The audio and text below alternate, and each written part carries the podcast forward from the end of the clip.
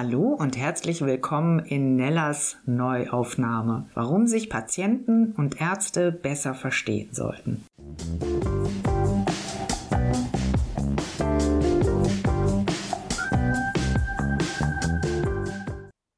Hallo, ich grüße euch sehr herzlich zur Solo-Ausgabe von Nellas Neuaufnahme. Heute geht es um das Thema Angst. Ja, warum eigentlich das Thema Angst? Höre ich euch fragen. Und ich sag jetzt einfach mal ganz frech, ja, warum eigentlich nicht? Und anders gesagt, warum nicht jetzt? Denn zurzeit kommen ja doch ganz viele Sachen aufeinander, die Ängste auslösen können. Das ist auf der einen Seite die Krebsdiagnose, mit denen viele von uns zu tun haben, und auf der anderen Seite die vielen Nachrichten zum Thema Corona.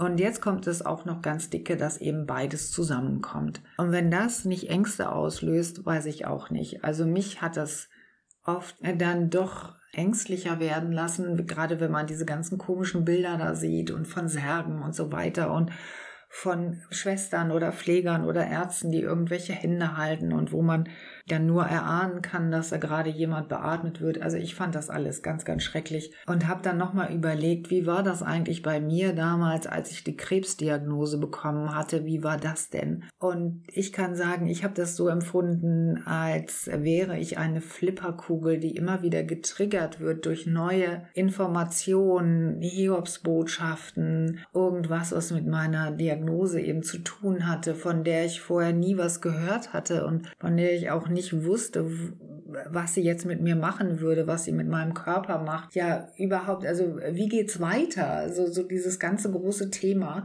das hat mich sehr, sehr beschäftigt und äh, wie gesagt, ich war wirklich wie so eine freidrehende Flipperkugel, die immer von einer Ecke in die nächste geschossen wurde.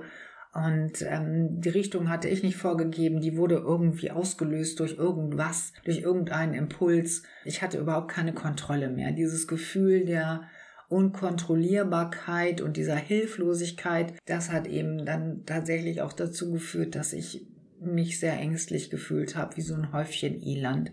Und ich denke, euch geht es ja hier und da oder ging es hier und da sehr ähnlich. Ja, was ich vorher immer hatte, war dass ich Pläne hatte. Ich wusste immer, wenn bestimmte Sachen so nicht eintreffen, wie ich mir das vorgestellt habe, dann mache ich aber Plan B oder dann habe ich einen Plan C oder vielleicht sogar noch einen vierten Plan, egal. Also ich hatte immer so eine Idee, wie es weitergehen könnte und hatte ja auch Erfahrung mit bestimmten Sachen oder kannte mich oder fühlte mich sehr wohl zum Beispiel mit dem Thema Troubleshooting. Das kannte ich aus meinem Job sehr gut. Und ich muss ehrlich zugeben, gerade da bin ich immer sehr aufgeblüht und fühlte mich besonders gefordert und war hellwach, war wie angeknipst und äh, ich habe es auch teilweise richtig genossen, da einen Weg zu finden, der dann wieder rausführt und der uns zu einer Lösung bringt. Und hier war das aber anders. Hier war, hier war ich überhaupt nicht Herrin des Verfahrens. Hier wurden mir immer von außen irgendwelche Sachen herangetragen, wie gesagt, die ich vorher nicht gehört hatte, von denen ich nichts wusste, von denen ich mir auch gar nicht vorstellen konnte, in welche Richtung das gehen sollte.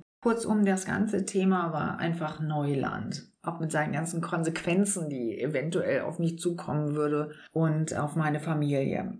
Ich bin innerlich eigentlich rumgezappelt und wusste nicht, wohin mich das alles führt. Aber trotzdem hatte ich so ein Urvertrauen in die ganze Sache, in die ganze Chose oder in mich auch, dass ich dachte, das, das, das wird schon gut ausgehen. Du kommst da schon wieder irgendwie raus und hatte auch diesen Satz immer im Hinterkopf, den ich meinen Azubis auch immer gepredigt habe, wenn Sie fanden, dass die Aufgabe, die sie zu lösen hatten, zu groß war jetzt im Moment. Da habe ich dann immer äh, gesagt, ja Leute, wie verspeist man einen Elefanten? Stück für Stück. Und dann haben sie immer ein bisschen geschmunzelt und haben dann natürlich auch sofort verstanden, was ich meinte. Und irgendwie lief es dann auch. Ich sage, ihr müsst nicht den großen Berg sehen, sondern ihr müsst immer kleine Schritte sehen und nicht das große Ganze. Das große Ganze macht einem manchmal richtig viel Angst. Aber wenn man das in kleine Häppchen unterteilt, dann fällt es einem viel leichter. Und geh immer nur von dem nächsten Schritt zum übernächsten Schritt und nicht fünf Schritte vorausdenken. Das macht einen manchmal ganz verrückt. Ja, und so bin ich es im Grunde auch angegangen mit meiner Krebsdiagnose so mit dem Umgang damit, auch mit dem Informationen sammeln, mit dem Team zusammenstellen. Also mit dem Team meine ich ja, auch die, die Ärzte und Ärztinnen natürlich oder auch die Pfleger und Pflegerinnen, also Schwestern und man wirklich guckt, wer passt zu mir, wer kann mir Sachen gut erklären, wer hat die nötige Kompetenz. Mit der Zeit entwickelt man da auch so ein Gefühl dafür, wer gute Antworten auf Fragen bringen kann, vor allen Dingen auch verständlich, so dass man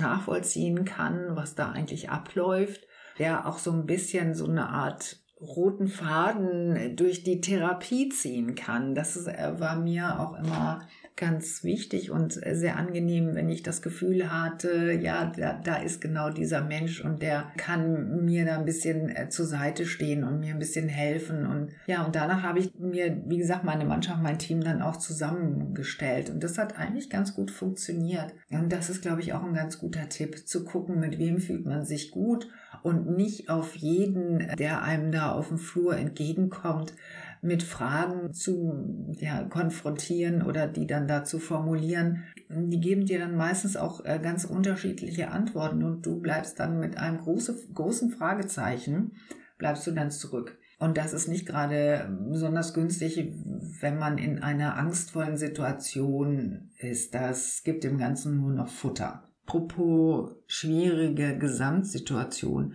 Das ganze Thema ist schon belastend genug und wenn man dann im Zimmer auch noch jemanden hat, der einen dann nochmal doppelt runterzieht und die ganze Sache besonders düster sieht oder ich hatte mal eine Patientin, die dann sowas sagte wie, ja, ähm, du bekommst jetzt die Therapie, ja, die hat mir auch nicht geholfen. Und das war natürlich so ein Satz, der, der hat nun nicht gerade zu meiner Erheiterung beigetragen.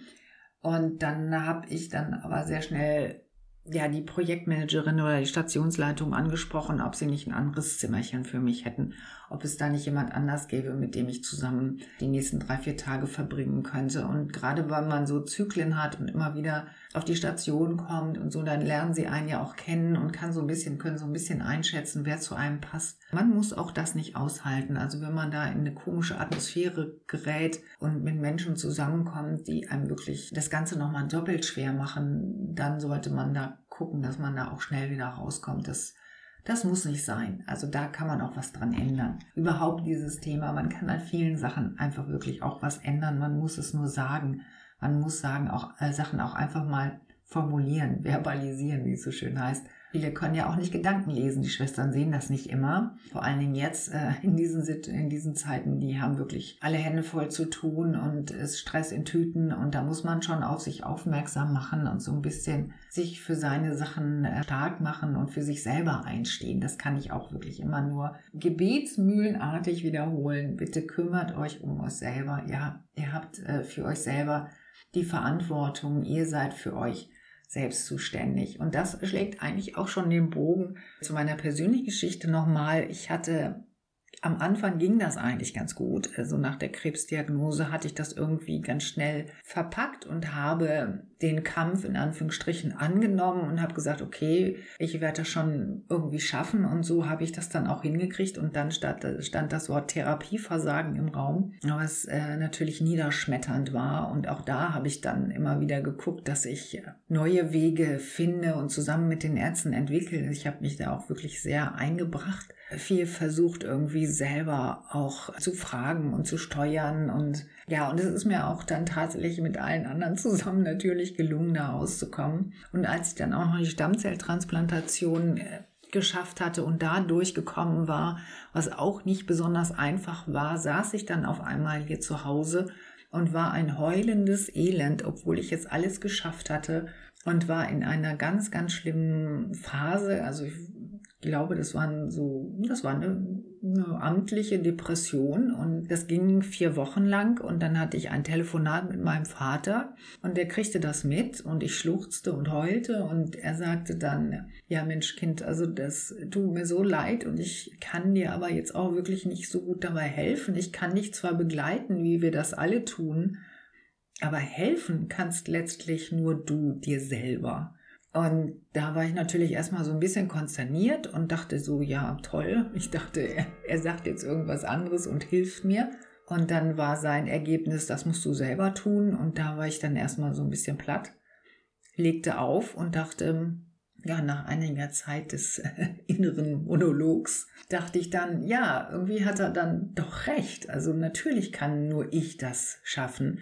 Natürlich kann nur ich die Situation verändern und natürlich möchte ich diesen Zustand auch nicht länger haben. Also das ist ja nicht gerade schön, wenn man jeden Tag ähm, so vor sich hin weint und habe dann beschlossen, äh, das zu verändern. Ich habe das zwar beschlossen, aber ich wusste noch nicht genau, wie ich das dann auch umsetzen soll. Denn das eine ist ja also das, was man will und das andere, was man kann. Und das liegt manchmal dann doch sehr weit auseinander. Und dann kam mir ein Zufall zugute und das war ein Gespräch auf dem Flur mit meiner Psychoonkologin, die quasi über meine Füße stolperte, mich sah, sitzen, äh, stehen blieb und sich dann auch neben mich setzte und äh, mitkriegte, was mit mir los war. Natürlich auch, weil ich es ihr gesagt hatte. Und da meinte sie ganz äh, äh, ja, ähm, spitzbübisch grinsend, sie hätte mich sowieso zum Glücksseminar angemeldet, beziehungsweise da auf eine Warteliste gesetzt. Und ich habe wirklich geguckt, also als hätte sie mir irgendwie einen schlechten Witz erzählt und dachte, das wäre ja jetzt hier absolut, absolut absurdes Theater. Ich glaube, das habe ich ihr sogar auch gesagt. Und dann sagt sie, ja, das mag sein, aber probier es doch einfach mal aus. Schlimmer kann es ja eigentlich nicht werden ja, recht hatte sie. Also bin ich dahin und ähm, ich muss sagen, äh, dieses Seminar hat mir sehr viel geholfen. Es war ja ein Workshop und es war auch sehr lustig und wir haben aber auch sehr viel geweint, weil da auch teilweise Dämme gebrochen sind und es wirklich auch so eine sehr intime Atmosphäre war, die auch mich dann ähm, sehr beflügelt hat. Aus der Zeit habe ich auch äh, so einige Rezepte mitgenommen, die ich übrigens in dem Beitrag äh, Frau Neller sucht das Glück verarbeitet habe. Also wenn ihr mögt, guckt doch da mal rein. Also das war auch so eine Sache. Also ich habe dann auch gemerkt, ja, erst wenn man die Ängste sozusagen in den Griff bekommt, kann man auch wieder das Glück lernen. Ja, man muss sich dem Ganzen wirklich Schritt für Schritt nähern. Und da kommen wir dann auch gleich wieder zum nächsten Thema, nämlich zu den sieben Schritten gegen die Angst, die ich euch hier mal vorstellen möchte. Vorab möchte ich euch aber noch sagen, dass es sich hier nicht um eine Checkliste handelt, so nach dem Motto, man nehme und dann hake man ab. Aber es ist auf jeden Fall ein Versuch, den Stier bei den Hörnern zu packen und zumindest ein bisschen Autonomie zurückzugewinnen. Also, der erste Schritt. Die Angst benennen. Ja, es beginnt damit, dass du dir überlegst oder besser noch notierst, wie deine Angst aussieht, wie sie heißt. Also ist es die Angst vor Schmerzen, den Folgen der Therapie, den Nebenwirkungen, oder ist es die Angst vor Trennung, oder ist es die Angst vor dem nächsten Untersuchungsergebnis, dem nächsten Arztgespräch, der Visite, die Angst vor einem Rückfall, ja, die Angst davor, dass etwas schief gehen könnte, also die Angst vor dem Tod. Oder ist es die Angst vor Abhängigkeit von anderen Menschen, dem Verlust der Selbstständigkeit und der Lebensqualität? Also nimm dir etwas Zeit und überlege mal, wie denn deine Angst eigentlich heißt. Ja, und dann im zweiten Schritt ist es jetzt mal wichtig, nachdem du dir das notiert hast, denn das ist ja wirklich auch ähm, ja, eine Auseinandersetzung mit dir selber, dass du erstmal tief durchatmest und dir klar machst, dass diese Ängste kein ungewöhnliches Phänomen sind. Das geht jedem so und jeder, der so eine, in eine so schwierige Situation gekommen ist, der hat eben auch Ängste und das ist nichts Absonderliches. Du bist nicht allein mit diesen Empfindungen. Ganz viele von uns teilen das mit dir. Denn was man auch äh, vielleicht mal sagen kann an dieser Stelle, in dieser Situation meldet sich ein wichtiger Teil deines Gehirns, die Amygdala. Sie ist ein Teil des limbischen Systems und ist sehr verkürzt gesagt unter anderem dafür da, in Gefahrensituationen die Ausschüttung von Botenstoffen wie Dopamin, Serotonin und Adrenalin auszulösen und uns auf Gefahren angemessen reagieren zu lassen. Also Ängste sind Urinstinkt und überlebensnotwendig. Also wenn du dir das klar machst, dass das eben was sehr Normales ist, denke ich, ist es auch schon mal, bist du schon mal einen Schritt im wahrsten Sinne des Wortes weiter. So, der dritte Schritt ist, ja, würde ich fast sagen, der, äh, der wichtigste, aber auch der schwierigste Schritt vielleicht. Sprich über deine Ängste. Also das Verbalisieren ist so ja, das befreit dich im Grunde auch so ein bisschen davon. Such dir am besten dafür einen, einen Gesprächspartner, mit dem du vielleicht auch einen, einen Zeitraum ausmachst. Das können Freunde sein, das kann dein Partner, deine Partnerin sein und deine Lieblingsmenschen oder dein Lieblingsmensch. Also jemand, ja, mit dem du dich auch ohne Probleme öffnen kannst. Oder es kann eben auch ein Arzt sein. Ja, wenn du einen tollen Hausarzt hast, einen tollen Internisten oder einen, einen sehr netten Arzt auf der Station, äh, vertrau dich ihm an oder einer Psychologin oder einer Psychoonkologin. Ja, egal wie, es ist einfach wichtig, über diese Dinge zu reden. Und wenn dieser Gesprächspartner eben jemand ist, ähm, ja, der Arzt, also aus der Medizin kommt, sage ich mal so allgemein, der macht dir vorher halt wirklich auch Notizen. Und wenn es so ganz konkrete Sachen sind, die dir Angst machen, hier dir auch das. Denn manchmal sind es ja auch die Diagnose, die Verläufe, die Therapien in sich, die einem ähm, Ängste machen. Und manchmal ist es einfach gut, das danach zu fragen, denn man läuft manchmal auch gedanklich in die falsche Richtung und ähm, hat Angst vor Situationen, die vielleicht gar nicht so beängstigend sind oder beziehungsweise gar nicht diese Ängste rechtfertigen. Und das wäre doch schade, wenn dich was belastet hätte, wo es überhaupt keinen Grund dafür gibt. Denn das kommt leider äh, häufiger vor, als äh, wir denken. Ich habe das mal in einem Interview mit der Psychoonkologin äh, Frau Dr. Martina Preisler habe ich das auch erst erfahren, dass es sowas gibt. Das sind diese sogenannten subjektiven Krankheitskonzepte, also dieses Ich weiß Bescheid Syndrom,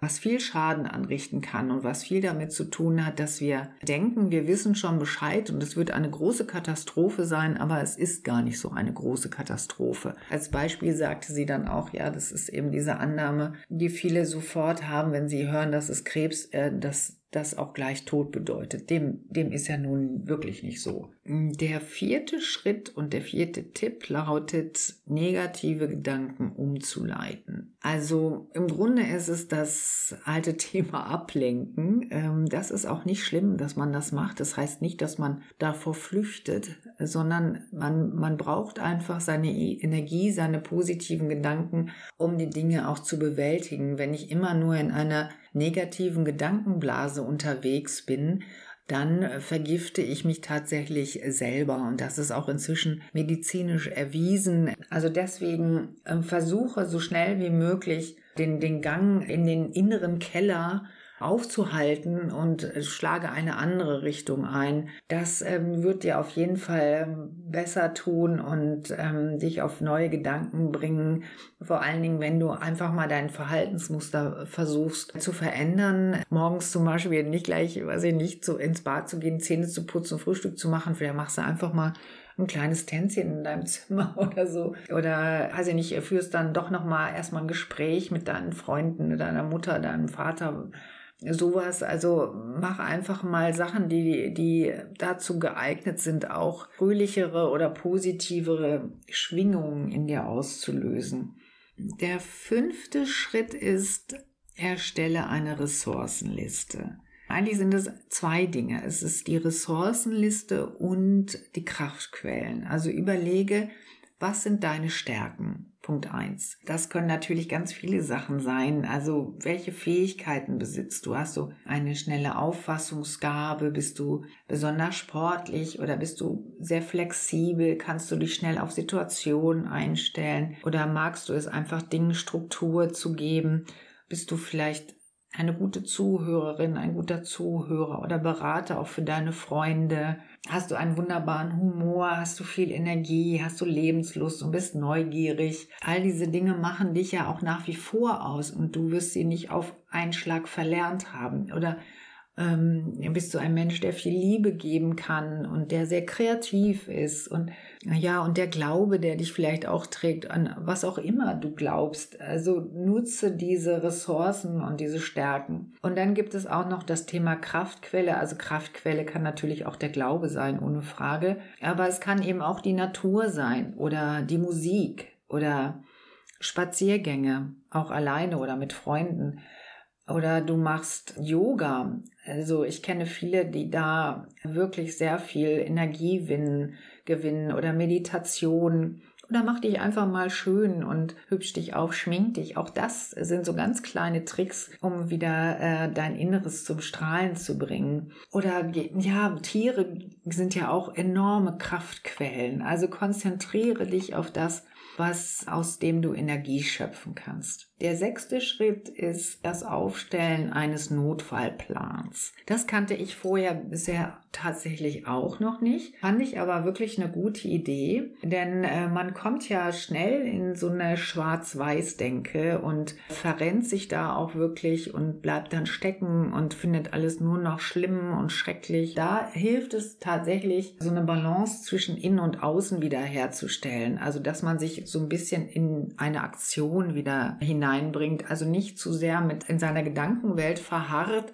sondern in, in die Aktivität geht. Bewusst was aufzubrechen, ein, ein Verhaltensmuster, was, was einen wirklich immer wieder weiter, äh, weiter reinreitet in die dunkle Gedankenwelt, die wir ja eben nicht gut gebrauchen können, wie wir ja schon festgestellt haben. Und das kommt ja meistens, oder mir ist es oft so gegangen, dass gerade vor so Untersuchungen, diesen fürchterlichen Zwischenscreenings auch, oder diesen CT oder PET-CT, so Sonographien und so weiter, die sind ja geradezu dafür gemacht, solche Situationen auf den Plan zu rufen, für die du dann deinen äh, Plan ziehen kannst. Und da sagen ganz viele, dass es einfach ganz gut ist, immer erstmal so zu gucken, was ist denn nachts denn da?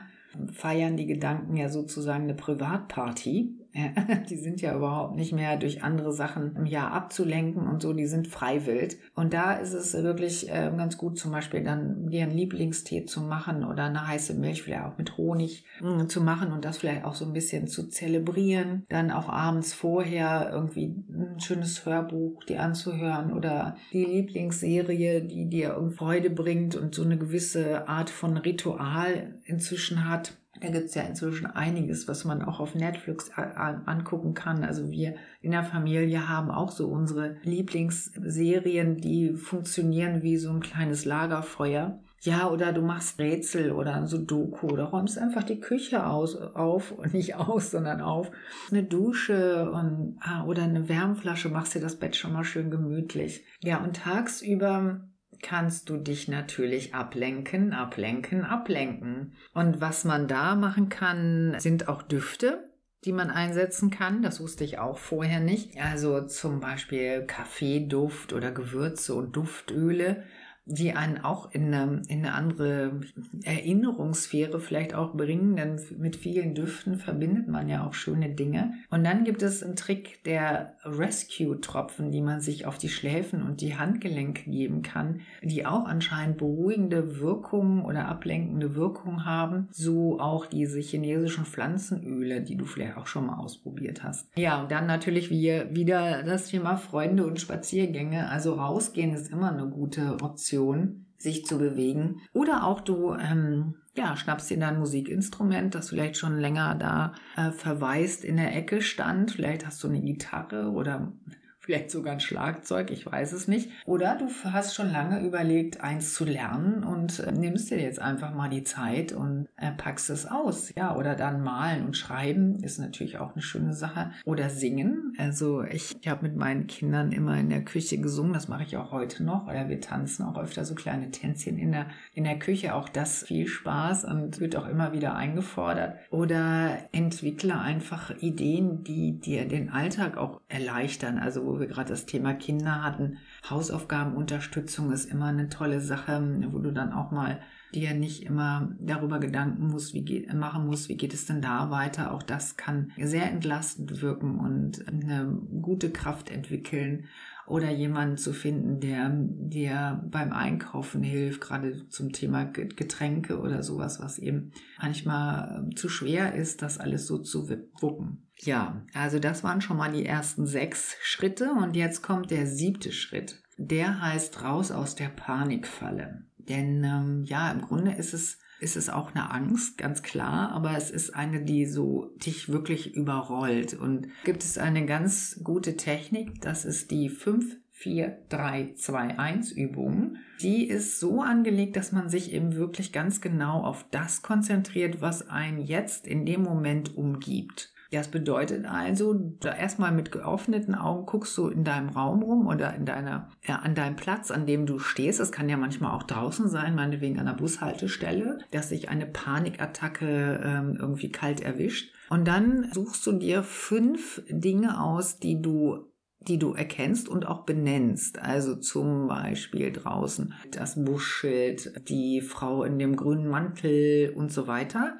Und das sagst du dir auf. So, und dann konzentrierst du dich auf die fünf Dinge, die du hörst ein Vogelgezwitscher oder ein Auto, das mit ganz äh, großem Motorengeheul an dir vorbeiläuft oder eine Papiertüte, die neben dir raschelt. Solche Dinge und dann eben auch so Dinge, die du fühlen kannst. Ähm, auch fünf Dinge wieder, also jeweils immer fünf Dinge vielleicht die Bank, auf der du sitzt oder der Metallstab in deinem Rücken, an den du dich jetzt gerade angelehnt hast oder deine Schuhe, die vielleicht doch ein bisschen zu eng sind oder, oder solche Dinge. Ja, also das ist eben das Sehen, das Hören und das Fühlen. Und dann zu reduzieren. Dann vier Dinge, dann drei Dinge, zwei Dinge und eins. Und das kann, können auch dieselben Dinge sein. Also du musst dich da jetzt nicht unter Stress setzen und was Neues zu finden, was du jetzt siehst, hörst und fühlst. Es können, wie gesagt, dieselben sein, aber das, das Ding ist immer wieder, sich neu zu konzentrieren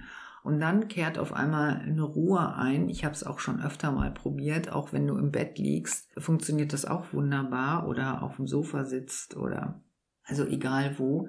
Man kann es überall anwenden und das ist wirklich toll. Mir wurde mal gesagt, am besten ist es, man übt es vorher schon mal, sich auf solche Sachen einzulassen. Man kann es auch, ich nenne es immer auch so das äh, Schäfchenzählen mal anders. Man kann es wunderbar nehmen, um einzu, äh, gut einzuschlafen. Mm, denn in der Nacht, das wissen wir auch alle, kommen ja auch manchmal ganz gemein, die Ängste, werden, kommen dann eingeflogen oder man kann eben überhaupt nicht einschlafen, weil einem so viel durch den Kopf geht. Und da ist es ganz gut, auch diese Übung anzuwenden. Also versucht es einfach mal. Wie gesagt, wenn man das vorher übt und man ist nicht in dieser Paniksituation oder der großen Angst, dann fällt es einem eben leichter, äh, umzusetzen oder schneller in ein beruhigendes Fahrwasser zu kommen, wenn man das ja vorher schon weiß, kann man es ja vielleicht schon mal üben. Also es wäre auf jeden Fall eine Idee. Wenn du magst, versuch es doch einfach mal. Also mich würde es freuen, wenn das wenn das eine, eine gute Übung für dich wäre. Ja, also ich ähm, freue mich, wenn es dir, wenn es euch hilft, mit den Ängsten umzugehen und die ein oder andere Idee aufzunehmen. Und das würde mich freuen. Wenn ihr das alles nochmal genau wissen wollt, dann lest es doch einfach nach in meinem Beitrag Angst lass nach. Ich wünsche euch was und danke euch fürs Zuhören und wünsche euch eine wunderbare Zeit und kommt gut durch die nächsten Tage, Wochen, Monate und wir hören sicher bald wieder voneinander. Alles Liebe, eure Nella. Tschüss.